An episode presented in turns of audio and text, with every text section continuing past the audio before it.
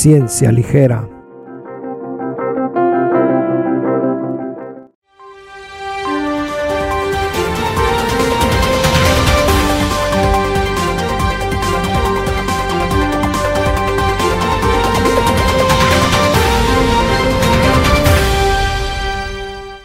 Hola, bienvenidos nuevamente a su noticiero de ciencias, Ciencia Ligera News. Estamos muy contentos de presentarles este segundo episodio de Ciencia Ligera News y tenemos una noticia muy impactante sobre una posible cura del VIH. Y para eso tenemos a nuestra reportera especial en ciencias, Mariana Cantú. Adelante, Mariana, por favor. Sí, eh, hola, este, ¿sí me escuchan? Te escuchamos fuerte y claro. Adelante. Perfecto.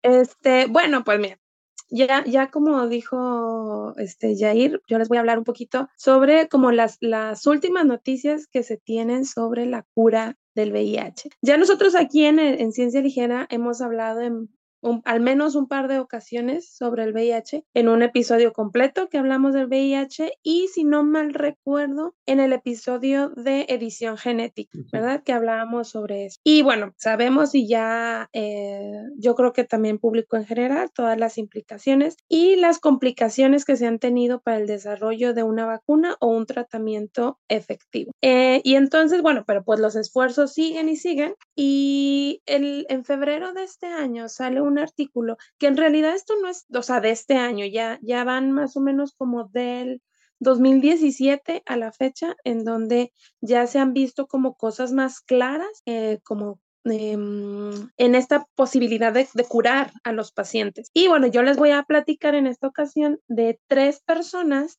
que se han curado que ya al menos demostrado científicamente de que han tenido la cura o ya ahorita les voy a platicar un poquito qué similitudes tienen entre ellas o tuvieron entre ellas, pero a las, los tres pacientes, son dos hombres y una mujer, al cabo de este tratamiento lograron eh, remitir la infección a niveles indetectables durante mucho tiempo, o sea, durante todo el tiempo que se, se monitoreó. Bueno, el primero... Eh, bueno, antes de que continúes, nada más para recordarle a nuestro público que, que, hay que recordar que sigue siendo un problema, ¿no? Este es un problema a nivel mundial, pero es todavía un problema más grave en México porque todavía hay muchos casos y hay mucha prevalencia en muchos estados del país. Entonces, a pesar de que se puede tratar, este, pues por, por diversas razones que también platicamos en el episodio anterior, pues eh, muchas veces no se trata y esto afecta la, la esperanza de vida de las personas y las personas se siguen muriendo por este por SIDA, ¿no? Sí, bueno, y también aclarar, creo que también ya lo habíamos dicho, pero una cosa es VIH y otra cosa es SIDA. El VIH es el virus y el SIDA ya es como la manifestación de esta enfermedad. Eh, sí, y de hecho, bueno, vamos a hablar, es como si un tratamiento o una, algo muy esperanzador que, que, viene ahora a últimas fechas, esto lo de la cura del SIDA, pero incluso Em, en unos reportes dicen, bueno, pues sí, se han visto cosas muy buenas, muy, muy prometedoras, pero no va a ser ni en un eh, futuro cercano que tengamos ya esta tecnología como disponible al público. Bueno, entonces les voy a platicar así bien rápido de la primera persona que fue, o sea, mediante este, estudios y todo este protocolo que se siguió con, con él, eh, que, que se logra eh, curar de, de, esta infección. Y él es conocido como el paciente de Berlín. Él es, creo que, un estadounidense que vivía en Alemania, en Berlín. Por eso se le conoce como el paciente de Berlín. Él fue mm, detectado o diagnosticado con VIH en el 1995 y eh, bueno, pues inicia un tratamiento este, de antirretrovirales, como es el típico, ¿no? El común, el tratamiento. Después, más o menos unos 12 años después, se le detecta mm, un, leucemia. Se le detectó leucemia y entonces se le hace para el tratamiento de la leucemia un trasplante de células troncales o como mejor conocidas como células madre. Y entonces, después de este trasplante, después de cierto tiempo, eh, bueno, él seguía su tratamiento y se dieron cuenta que a partir de que se le realiza el tratamiento, el del trasplante, todos sus síntomas de inmunosupresión empiezan a desaparecer. Y para el 2017 ya es indetectable al VIH. Entonces, en ese momento ya se le considera como curado, incluso cuentan, bueno, está reportado que dejó su tratamiento antirretroviral sin ninguna recaída, sin ningún problema ni nada. Mm. Eh, desafortunadamente, este paciente eh, tiene recaídas, pero en el cáncer. Y en esta, digamos, segunda ocasión, tiene un eh, leucemia mieloide aguda y muere en el 2020, pero muere de, del cáncer, no muere de, ni de SIDA ni por la infección de VIH. Entonces, bueno, ese es como fue el primer paciente. Después, en el 2019, un paciente en Londres que se le conoce como el paciente de Londres, pues más o menos lo mismo. Él era un venezolano que vivía en Reino Unido y a él también eh, tenía, él tenía linfoma de Hodgkins. Y entonces también se le hace el trasplante de células eh, madre y al, tiempo también se vuelve indetectable en el VIH, eh, tanto en sangre, líquido cefalorraquídeo eh, y en todos los tejidos, ¿no? Entonces también dicen esta persona se curó de VIH. Y la tercera persona fue una mujer en Nueva York, que de ella no, de los otros dos personas sí, sí tienen sus nombres y su registro y todo, de esta, de esta mujer no hay su nombre, no, no tienen más datos, pero nada más que vivía en Nueva York y eh, ella fue en el 2022. Eh, primero se le, se le, diagnostica con VIH y posteriormente con leucemia. Y de la misma manera que con otros, estos dos otros pacientes, se le hace un trasplante de células madre eh, de cordón umbilical, pero a ella además se le hace como la combinación de estas células madre con células de un familiar suyo, así decía, que era resistente de forma natural al virus porque tenía una mutación. Eh, esta mutación ya está muy caracterizada y se le conoce como la mutación CCR5 delta 32. Esto significa que tiene una delesión o le quitan e, estas, eh, eh, las células que le pasaban a esta señora la tenían de forma natural, es decir, hay personas que de forma natural tienen esta, esta mutación. Y en lo que consiste esta mutación es que hay una proteína que es una proteína de membrana y que es crucial para que el virus pueda ingresar y posteriormente pues destruir a la célula. Las personas que tienen esta mutación, esta proteína la tienen trunca, es decir, la tienen ahí este, corta, ¿no? O sea, entonces no es funcional y por lo tanto el virus no puede entrar a la célula. Y entonces, bueno, eh, lo que tienen en común estas tres personas, estas tres personas son las que hasta ahorita, eh, al día de hoy, se ha demostrado que han, se han curado de VIH. Y bueno, lo, que tienen en común es que a todas se les realizó trasplante de células troncales por otra patología. Y de hecho, el, en febrero de este año, el artículo que sale en Nature, se hace un análisis del paciente de, de Berlín antes de que se muriera, como ya mencioné en el 2020 se le hizo un seguimiento de nueve años, en donde periódicamente se les fue analizando tanto su progresión en la infección como, bueno, su progresión en el cáncer. Y la verdad, o sea, y bueno, comentan en el, en el artículo que pues sí, o sea, efectivamente los niveles de eh, virus y los niveles de em, material genético viral empiezan a bajar hasta niveles indetectables. En esta persona, bueno, pues desafortunadamente fue el cáncer el que terminó con su vida, pero pues dejó ahí como pues bastante evidencia científica de lo que pareciera ser ahí como un, una luz, ¿no? De, este problema de salud a nivel mundial sobre el tratamiento. Y bueno, fíjate que, esto, está, muy interesante, Mariana, porque, mm, bueno, para nuestros, para nuestros radioescuchas, este, el, el virus del VIH es muy curioso, muy este, mañoso, porque se contagia, tiene una vía de entrada que puede ser por la sangre directamente, en el caso de que te inyectes con una aguja contaminada, una transfusión de sangre eh, contaminada de un paciente también infectado, o también por vía sexual, por las mucosas, ¿no? Este, entonces entra en un, digamos que de una manera periférica, pero luego este, infecta a un tipo de células que son las células blancas de la sangre, a un tipo en particular de células, pero bueno, eso no importa. Y esa célula en particular es del tipo de células que pueden vivir hasta 30 años en tu cuerpo. Ah, son, células de memoria, que son las mismas que, que, queremos nosotros activar en el caso de la vacuna para el COVID. Este, y entonces luego esa célula se va y, y se mete a, a lugares como el tuétano de los huesitos, de los huesos largos, el ahí es donde se originan todas las células blancas y entonces ahí continúa infectando células que ahora, este, ahora se van a dividir y van a producir más de estas células blancas y ahí va a tener como la reserva, ¿no? Entonces tú puedes matar con los, bueno, no matar, con los anti, con las antirretrovirales, con la medicina, mantienes el, el virus a raya, pero siempre va a estar ahí, guardadito, ¿no? Entonces, este, lo interesante de este tratamiento es que ellos probaron como la teoría de decir, bueno, ¿y qué pasa si destruimos eh, toda esa reserva de las personas? Porque para que una persona pueda recibir un trasplante de médula ósea, eso es, eh, la médula ósea es el tuetanito de los huesos. Eh, entre nosotros se puede trasplantar, ¿no? O sea, nosotros podemos sacar el tuétano de una persona y metérselo a otro y trae todas las células madre que generan a la sangre. Entonces, este, para poder hacer eso, primero tienes que irradiar a la persona y asegurarte de destruir todas las células que tiene ahí originalmente y entonces ahora sí le metes la, el trasplante, ¿no? Entonces... Las nuevas. Ajá. Ajá, entonces esto, esto muestra que esa es una posible vía de tratamiento, este, que sí sirve contra el VIH, ¿no? Eh, esto que menciona Raúl es justamente una de las desventajas que actualmente todavía dicen que tiene la técnica porque es muy invasiva y que hay muchos pacientes eh, que son trasplantados que, que, mueren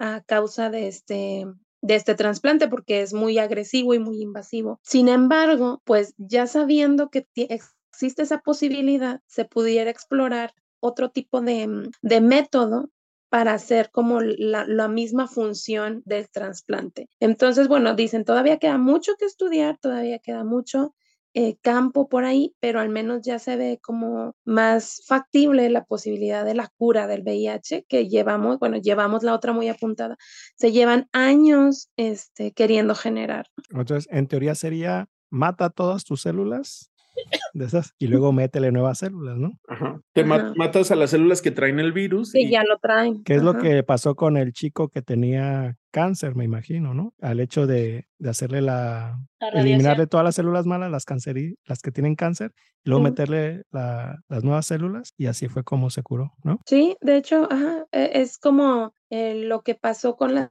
tres personas en realidad, porque los tres tenían cáncer y bajo el mismo tratamiento. Ahora, nada más que la, la, mm, la, gran ventaja hoy en día es que como ya estamos empezando a saber cómo manipular las células inmunes, este, gracias a la tecnología de, de CRISPR-Cas9, que pueden ver nuestro capítulo de CRISPR-Cas9, este, también se puede ahora las células que te van a meter, modificarlas para meterles esa resistencia, este, de manera, de manera médica, en la resistencia al VIH, ¿no? Sí, sí. Muy bien, bueno, pues este sería todo por mi parte. Regreso contigo, Jair. Muchas gracias por tu reporte, Mariana. Y ahora vamos a hablar un poco de un problema también que nos aqueja a la humanidad, que es el cambio climático. Y para esto tiene un reportaje especial, súper especial, la investigadora reportera Edith Uresti. Adelante, Edith, por favor.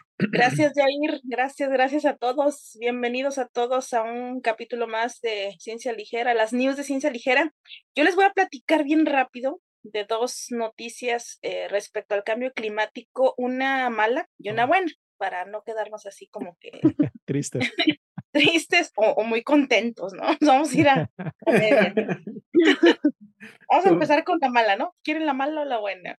La mala. para, irnos, la, mala, para irnos contentos. La buena no es que inició tan bueno, ahorita vamos a ver la buena. Igual es más buena. Y las dos eran malas. no, la buena es como que más buena para este cierto, cierto público, pero ahorita vamos a ver. Entonces, la mala es que ahorita que está de moda, ahorita está en boga el episodio, perdón, la serie de Last of Us. ¿Quién es el agente ahí que ocasiona los zombies de que se hagan zombies estas? Ah, pues para eso los invitamos Vamos a ver nuestro episodio de The Last of Us. Muy bien, The Last of Us, pero que es un hongo, ¿no? Ya ven que. Sobre Ajá, que hemos platicado en distintas. A ver, Raúl, que tienen que ir a ver el video, Raúl. Ya les diste la respuesta. es un hongo, dejémoslos en un hongo. Raúl. Pero en el, en el, en, el, capítulo discutimos cómo ese hongo funciona y qué es lo que hace y damos otros ejemplos. Muy interesante. bueno, entonces, eh, decíamos incluso también en, el capítulo de pandemias, que también vayan a verlo de ciencia ligera, que mencionábamos que no nada más los virus causan pandemias, ¿no? Que también ahorita está eh, muy impactante y muy fuerte el hecho de que los hongos pueden ocasionar una pandemia, puede ser incluso nuestra, nuestra próxima pandemia.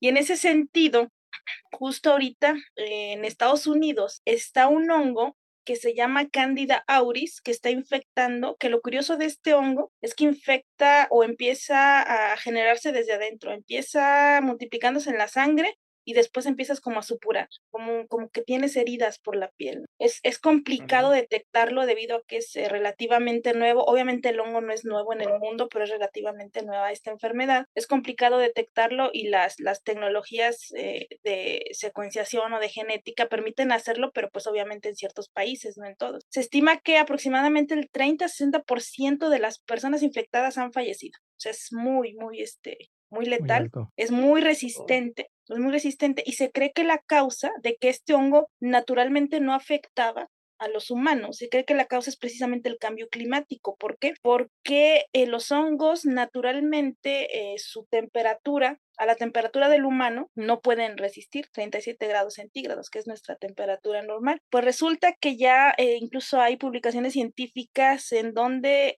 diversos hongos han, debido a las, al incremento de temperaturas que se ha venido suscitando a lo largo de pues, todos estos últimos años por el, por el cambio climático, los hongos empiezan a mutar y se cree que es una causa de, de la infección por Candida auris, porque pues de la noche a la mañana, ¿cómo puede haber surgido? Pues en realidad no es así, sino que eh, efectivamente pues ahora es más tolerante a, sobrevivir a temperaturas de 37 grados centígrados, que para nosotros es natural, pero para ellos son eh, de alguna manera letales. Incluso también eh, se observó, se estudió que cuando el huracán Herbie en el 2017 azotó Houston, mucho del moho se quedó ahí en los escombros eh, después de que pasó la tormenta y obviamente esa tormenta o ese huracán pues fue resultado del cambio climático. Además, en lugares en donde hay mucha sequía precisamente por el cambio climático, eh, los hongos eh, generalmente lo que los hace ser o resistir temperaturas muy altas o muy secas es que están como encapsuladitos en una especie de, pared de membrana denominadas esporas y pues obviamente esas esporas eh, las puedes esparcir más en, regiones secas, pueden resistir más. de hecho hay, un capítulo de, Doctor House al respecto de lo del hongo del huracán, por ahí. Mencionan eso en un episodio, ah, qué bien. Es la causa de uno de los episodios. Spoiler alert. Spoiler alert. Y, el, y, el, y el supercientífico Doctor House es el que lo detecta, ¿verdad? Oh, claro. Sí, ¿verdad? Muy bien. Después de que no era como lupus, ¿no? ¿O qué es lo que siempre. Sí. bueno. ¿Nunca, ¿Nunca, fue lupus o sí? ¿En, ¿En algún episodio? No me acuerdo. Pero casi nunca era. No, Con respecto ya para finalizar esta, esta primera nota del cambio climático, en, en un hongo, un, un, equipo científico, específicamente en un hongo denominado Cryptococcus de Neoforman, mm. se expuso este hongo a estrés térmico altas temperaturas y lo que observaron eran que los, los elementos transponibles, los transposones, que no son más que partecitas del DNA que se empiezan a mover entre, entre el mismo genoma del hongo cuando incrementaba la temperatura y no era un incremento que digas muchos grados Celsius, en realidad 37 grados centígrados para probar la temperatura del humano, lo que ocurría es que de algunas regiones en las que esos eh, están silenciadas, los telómeros se llaman, esos transposones saltaban de ahí y empezaban a insertarse, insertarse, perdón, en regiones del genoma que sí codificaban para genes. Y eso hacía al hongo eh, ser más resistente y eh, poder infectar a ratones con, con mayor facilidad. Entonces se cree que eso es lo que probablemente esté induciendo el cambio climático con los hongos y cada vez pues va a haber más resistencia a los, ¿cómo ven? Sí, no, pues se van a venir enfermedades este, de hongos y también por el deshielo de, de los casquetes polares se van a ver nuevas bacterias y nuevos virus, como lo vimos en un episodio, no me acuerdo en cuál, que, que, alguien platicó sobre que se descongeló, que encontraron un virus en una, en una señora, en una momia o algo así. No me acuerdo quién fue así, creo que fue Raúl, ¿no? Algo así nos platicó. ¿O pues no? Pues es que han, habido varias cosas. Luego Mariana nos dijo de los hongos que había en, este, en las momias de Guanajuato. no, pero no sería Marcela la que nos habló de... De la señora esta que dice Yair, sí, creo que sí, ¿no? Sí. Bueno, el hecho es que este cambio climático, pues, este, sí nos va a afectar. Y antes de que pases a la buena, este, Edith, me gustaría decir rápido una, una noticia mala. Ah, bueno, no sé si sepan que el, la temperatura, ah, existe una temperatura promedio global que, que no ha sobrepasado la Tierra y, y esta es una temperatura de 1.5 grados, ya sea hacia arriba o hacia abajo, siempre se ha mantenido en, en la temperatura promedio, no, me, no recuerdo cuál es, pero lo que sí se ha dicho es que nunca ha pasado de esa temperatura promedio ni 1.5 grados hacia arriba ni 1.5 grados hacia abajo. Y lo que dicen que si esto sucede, un aumento en la temperatura de 1.5 grados en, en- a nivel mundial puede traer como eventos catastróficos. Eso está, de hecho, el, el protocolo de París, que así se llama, tiene esa meta de que el- la temperatura promedio global no suba a 1.5 No grados. se mueva. Ajá. Entonces, ahora acaban de decir investigadores que hay un 66% de que entre esta fecha de 2023 a 2027 se alcance ese récord de uno por arriba de 1.5 grados O Celsius. sea, ya casi, pues, o sea. Ya casi. O sea, estamos ya, ya casi. Es que hay, hay varias cosas ahí, ¿no? O sea, hay que considerar porque una de las cosas es que cuando los casquetes polares se derriten, este, los casquetes polares representan el color blanco que está en la Tierra, que el color blanco lo que hace es este, reflejar los rayos del sol, ¿no? Y esos contribuyen a enfriar la Tierra. Entonces, si tú reduces los casquetes polares porque se están derritiendo, entonces ya no hay nieve, este, ya no hay hielo, ya no hay color blanco, entonces eso todavía contribuye aún más a que se caliente la Tierra, ¿no? Entonces es un efecto, es una retroalimentación positiva y Claro. que, que no tenemos manera de predecir bien a bien hasta qué tan alto va a Hasta llegar. que suceda, Di. Sí, ¿qué tan alto va a llegar? Eso, eso por un lado. Y por otro lado, yo quería decir que también los acuerdos de París, al menos algunos de estos acuerdos, no, me, no sé si el anterior o este también, este, eh, consideran que se va a hacer captura de, de dióxido de carbono a través de una tecnología que no existe. Ellos dicen, ok, hay una, aquí está la evidencia de que hay una tecnología de captura de carbono que nos va a permitir bajar los niveles de dióxido de carbono de la atmósfera. Y entonces Ajá. tú vas a esa referencia y son unos monitos que están ahí en Estados Unidos, unas personas que dicen, este, este, pues sí, o sea, en teoría, pero pues no tenemos dinero y, y la verdad no, no tenemos manera de llevar esta tecnología a nivel global. ¿no? O sea, estamos confiando en una tecnología que todavía, no, ni siquiera, no que no exista, porque a lo mejor hay tecnología que no existe, pero se está desarrollando. Sí. O sea, que ni siquiera está en... La no, gran pues, pregunta es si, si va a estar lista para los, para los Oh. tiempos que planean los Amigos, fue un placer. Y ahora lo que, lo que salió en la, esta película de La Verdad Incómoda, que comenta que cuando empiecen a los, los casquetes empiecen a derretirse, pues va, va a venir una corriente de, a- de, de agua fría que va a paralizar la corriente de intercambio, la fría caliente, y que eso va a ser una mini era de hielo. Entonces, no sé, eso lo vi en, la, en esa documental de La Verdad Incómoda. No sé si sea cierto, pero bueno, ahí lo dejo. No, y de todas maneras, simplemente con el incremento en el nivel del mar, o sea, eh. Holanda ya activamente está empezando a mover a sus, po- a sus poblaciones, a sus personas Más de la al costa, centro. ¿no? Están, ya tienen un plan a 10 años para que, para limpiar de personas que no estén habitando en no me acuerdo cuántos kilómetros, no me acuerdo si son 5 o 10 kilómetros de donde está este, el, el no, agua. pues ocupa limpiar toda la humanidad para que ya no, ya no generemos más. A ver, Edith, entonces, este, la segunda Bueno, noticia, la ¿cuál es buena. la? ¿Cuál es la La- buena? pues, La buena, y les decía que eso era exclusivo para cierto público, para cierto sector, para los amantes del béisbol, nada más. ¿Por qué? Porque el cambio climático, ¿les gusta ah, el ahora entramos, pues, espera, es que entramos a la sección de deportes. Adelante. Muchas gracias, Ray- Yair. Pues estamos aquí ahora en la sección de deportes y para todos los fanáticos de este maravilloso, el rey de los deportes, por cierto, que así se le llama.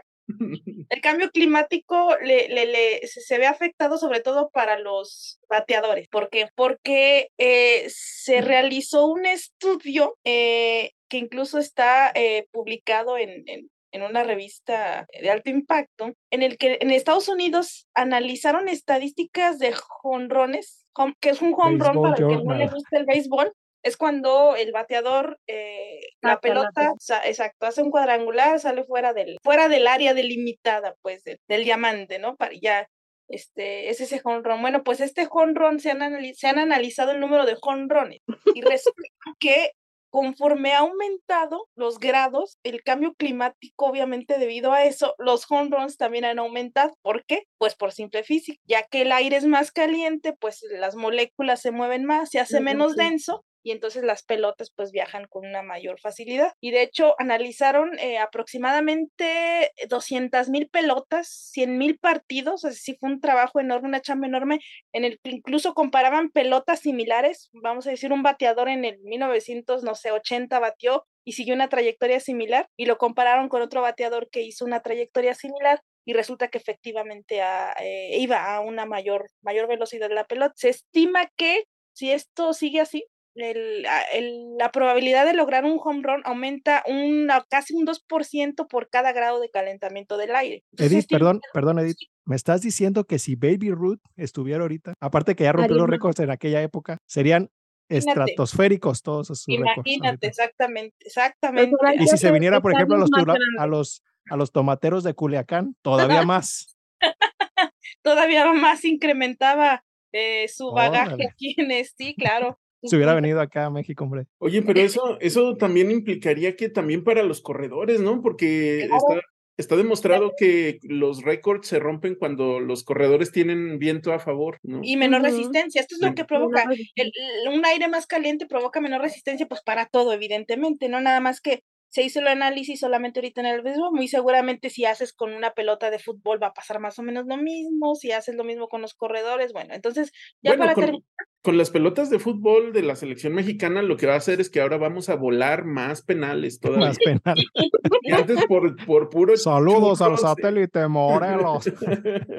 bueno, ya a ver, Dato crudo, en el 2050, si estos cálculos, digamos, se mantienen, se producirán aproximadamente unos 155 jonrones al año y, en el, y 255 en el 2100 de 50 jonrones o menos de 50 jonrones que se producen. O sea, vean cómo si este va a incrementar. Entonces yo creo que hay este, va a haber Yo creo que va a ser antes con la, con la noticia que te dije del 1.5. Sí, Para el 2027, 2030, esos récords van a ser 150, 200 home runs. Seguramente. Pues así es. Y ahí a lo mejor van a empezar a hacer este, pelotas más pesadas o algo para. Sí, pues tienen que. O poner aire. Yo creo que más bien aires acondicionados en, en el diamante, ¿no? Para Cerrarlo. Está bien. Normalmente los bebés son abiertos, ¿no? Son abiertos. No, pero ya los van a cerrar. O más grandes para que, para que volarse las más complicado. Ándale. Bueno, pero a ver, la, la, ciencia siempre puede proponer soluciones, ¿no? Una solución es que, es que este, compensen el peso de la, de la pelota. Pelota. Pues sí, de hecho, incluso ya se hacen con una costura distinta, con un patrón distinto, y eso también evita, podría evitar esta, este cambio de temperatura. No cambio de temperatura, este mejora en la Ajá, efecto del cambio de la... por efecto del cambio de la temperatura. Pues ya ahí regreso contigo, esas fueron mis dos noticias. A ver qué Ok, terminamos la sección de deportes y pasamos ahora a una noticia que les quiero platicar, en donde unos investigadores encontraron que la visión de los vertebrados, la evolución de la visión de los vertebrados es gracias a unos genes que los vertebrados le robaron a las bacterias, ¿ok?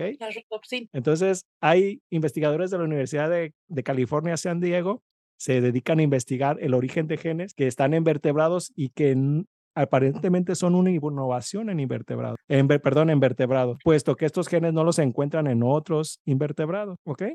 Entonces, lo que hicieron fue, empezaron a buscar genes, estos genes que posiblemente son una innovación en, vertebrados, y dijeron, vamos a ver, si no están en invertebrados, vamos a ver si están en bacterias. Y lo que encontraron fue una docena de, de genes que estaban en bacterias, y entre ellos está una, un gen que se llama IRBP y este, este gen produce un, una proteína que lo que hace es transportar unos complejos de, vitamina A que están en, la retina. Se ha visto que mutaciones en esta proteína causan enfermedades en la retina como retinitis pigmentaria y distrofia retinal. Y lo que sucede con estas personas que tienen estas mutaciones es que empiezan a perder la vista gradualmente. En unas ocasiones sí ya la llegan a perder totalmente y en otras ocasiones es, depende del grado, ¿no? Y, depende ¿Y ahí qué es lo que está alterado? La proteína, la que transporta los ah, complejos de, de, vitamina A, ¿ok? Y que esta es la proteína que proviene de bacterias.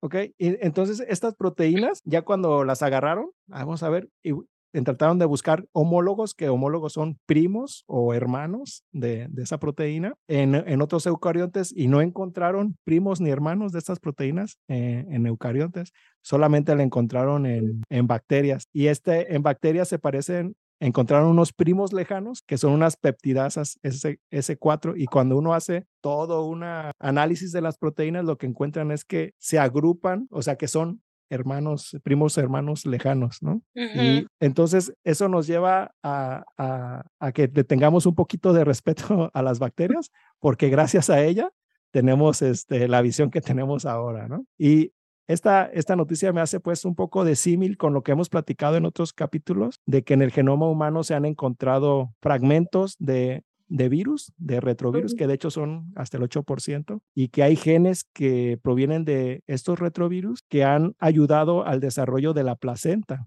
en mamíferos. Son genes que son muy importantes. O sea, nosotros, los humanos, los vertebrados, somos lo que somos gracias a bacterias y gracias a virus también. Y esa es la noticia que les quería platicar. ¿Qué opinan? ¿Qué opinan de que, de que estas bacterias nos hayan dado la visión? Pues sí, es que, es que a fin de cuentas también las bacterias nos dieron este, toda la energía que usamos, ¿no? La manera como nosotros, los mamíferos, los muchos organismos, no solo los mamíferos, todos los organismos que tienen núcleo, usamos este, y que no somos plantas, que no usamos la energía del sol, usamos un, un, tipo de bacteria, ¿no? Que es lo que nos ayuda a aprovechar el azúcar y convertirlo en energía. Pero las plantas también. Y las plantas también tienen, las plantas también. De hecho, las plantas, dos bacterias que, bueno, dos tipos de bacterias que nos ayudaron, ¿no? Que dieron los cloroplastos y lo, que nos y es que si nos regresamos, si nos regresamos mucho, mucho, mucho, muchísimo tiempo atrás, pues en realidad el primer organismo que surge para dar origen a todos los organismos es un organismo procariota. Lo que primero surgen son las bacterias y pues de ahí obviamente las arqueas y de ahí se derivan los eucariotas donde caemos, pues, tanto plantas como mamíferos. Entonces sí, este, es muy, muy plausible el creer que compartimos bastantes proteínas que adquirimos de, de estos órganos. No son tan malas. No, no son nada, nada más.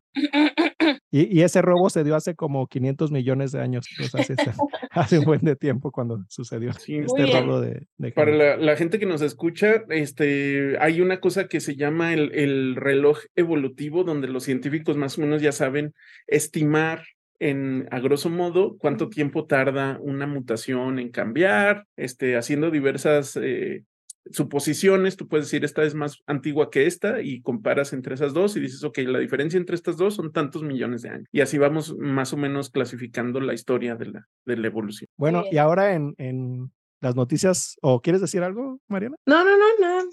Ah, bueno, entonces pasamos a la, a la polaca, a la sección de, de política con Raúl que nos tiene preparados un reportaje especial sobre la nueva ley de CONACYT. O CONA, CONACYT, porque lleva H ahí. Bueno, pues a ver. Este, sí, muchas gracias, Jair. Este.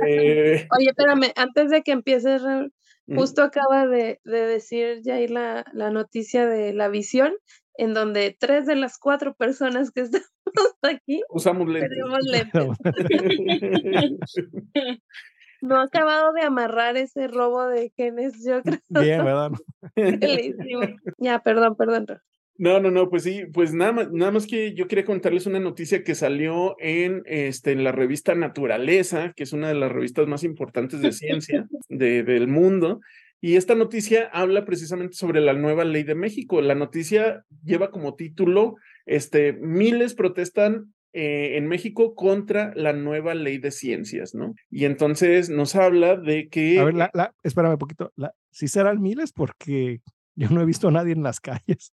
Ah, no, pero es que la protesta, la protesta se llevó a cabo de manera, de una manera diferente. Ahí te va. A ver, a ver. Eh, a nosotros, por ejemplo, en el TEC de Monterrey nos llegaron correos donde nos daban la lista de todos los diputados que están involucrados en la votación de esta, ley. No, que aprobaron. No dice, ¿verdad? Nada más los que estaban ahí. Este, esto, este, este correo llegó antes de que votaran la ley, ¿no? Mm. Y la idea era que tú firmaras una carta donde le escribieras a todos estos diputados y les pidieras que por favor este, dieran, mm, eh, llevaran a cabo el proceso al que se habían comprometido, que era un proceso de discusión y una mesa de diálogo con los científicos, ¿no? Entonces, este, yo firmé esa carta y la mandé, eh, pero ya fue muy tarde porque al siguiente día se votó la ley y se aprobó, ¿no? Entonces, este... Eh, en un proceso muy extraño, ¿no? En un proceso muy extraño. En un proceso muy extraño, fue así como muy expedito, como muy raro, este, porque, o sea, todo el mundo sabemos, el gobierno no hace las cosas rápido, entonces sí está muy raro cuando ya la saca rápido, dices, mm, bueno,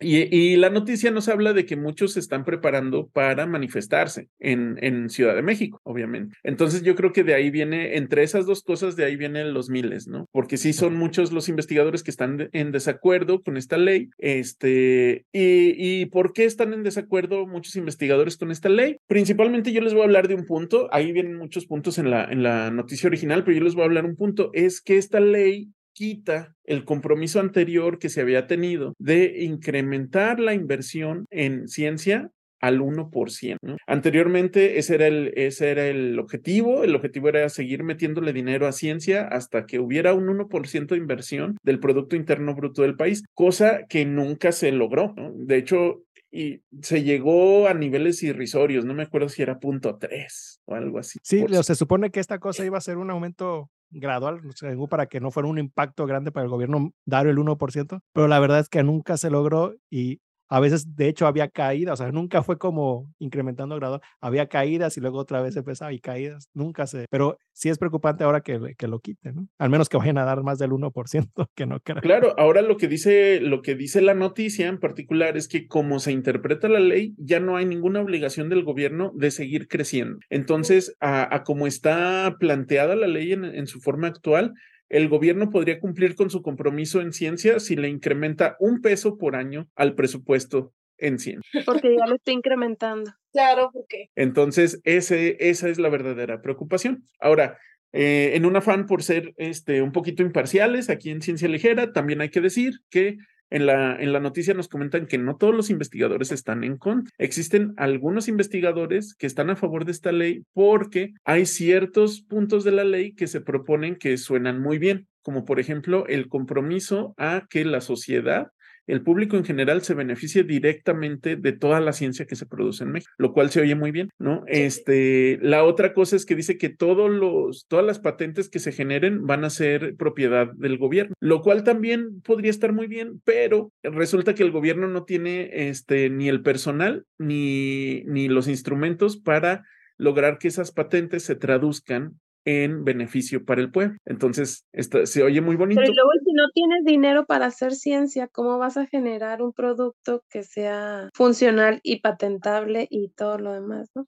Exacto. Entonces, pues bueno, ahí están, ahí están los problemas. Este, la ley ya se aprobó. Eh, la única esperanza que le queda, según comenta en, el, en la noticia, lo que nos quedan a los científicos es que el Poder Judicial también eh, la, la declare inconstitucional y la eche para atrás, como ha hecho con otras leyes, pero eh, quién sabe si eso vaya. Sí, de, de, hecho, hay, este, hay grupos ya que se están organizando para hacer una, ¿cómo se les llama, Edith? Estos procesos que, una apelación ¿Cómo se ah, llama? Un amparo. esa apelación es un amparo, un amparo contra esta nueva ley de, de CONACYT. Sí sé que hay grupos ya que se están organizando para generar ese amparo y ya luego recaería en Poder Judicial, que por lo que se vio, por cómo se aprobó, pareciera que lo van a echar para atrás, por cómo se aprobó que fue rápido. Hubo ahí mano negra en varias, en varias cosas, porque no fue la única ley, fueron como varias, leyes, cinco o seis leyes que, que se aprobaron así fast track, este, metiendo a una senadora que de interina que no debería estar porque estaba la otra en funciones, la fue, fue todo un,